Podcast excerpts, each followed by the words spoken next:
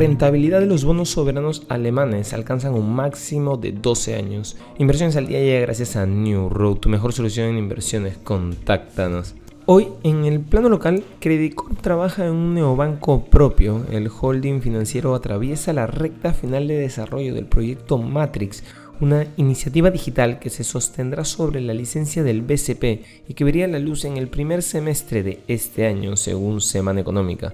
El desarrollo de la iniciativa inició en agosto y hoy atraviesa la fase de pequeños tests internos bajo una aplicación de prueba, de acuerdo con fuentes involucradas en su implementación. Por su parte, el tipo de cambio cotiza estable en los 3,82 soles. En los mercados internacionales, los valores de Estados Unidos apuntan a una apertura ligeramente al alza este lunes tras registrar el viernes su cierre semanal más bajo de 2023 hasta la fecha.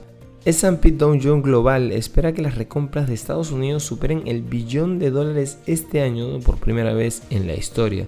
Los futuros del Dow Jones suben un 0,4% mientras que los futuros del S&P 500 avanzan un 0,5% y los futuros del Nasdaq 100 un 0,6%. Las acciones que probablemente acapararán la atención este lunes incluyen las de Pfizer y Seagen, que según los informes, el gigante farmacéutico está en conversaciones para comprar el especialista en medicamentos contra el cáncer por unos 30 mil millones de dólares. Por otro lado, la rentabilidad de los bonos de referencia de Alemania a 10 años, el activo de referencia sin riesgo de la zona euro, ha alcanzado máximos de 12 años en el 2,58%, después de que la presidenta del Banco Central Europeo, Christine Lagarde, insistiera en que la subida de 50 puntos básicos de la tasa de la principal divisa del BCE en marzo está prácticamente asegurada.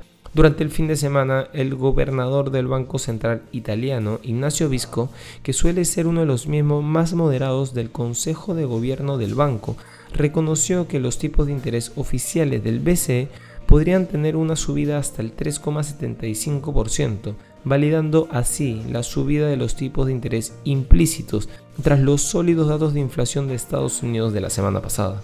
Y no queremos irnos sin mencionar que Citigroup dijo el lunes que prevé 190 millones de dólares de costes vinculados a la liquidación de su negocio de banca de consumo e institucional en Rusia, según datos de finales del año pasado.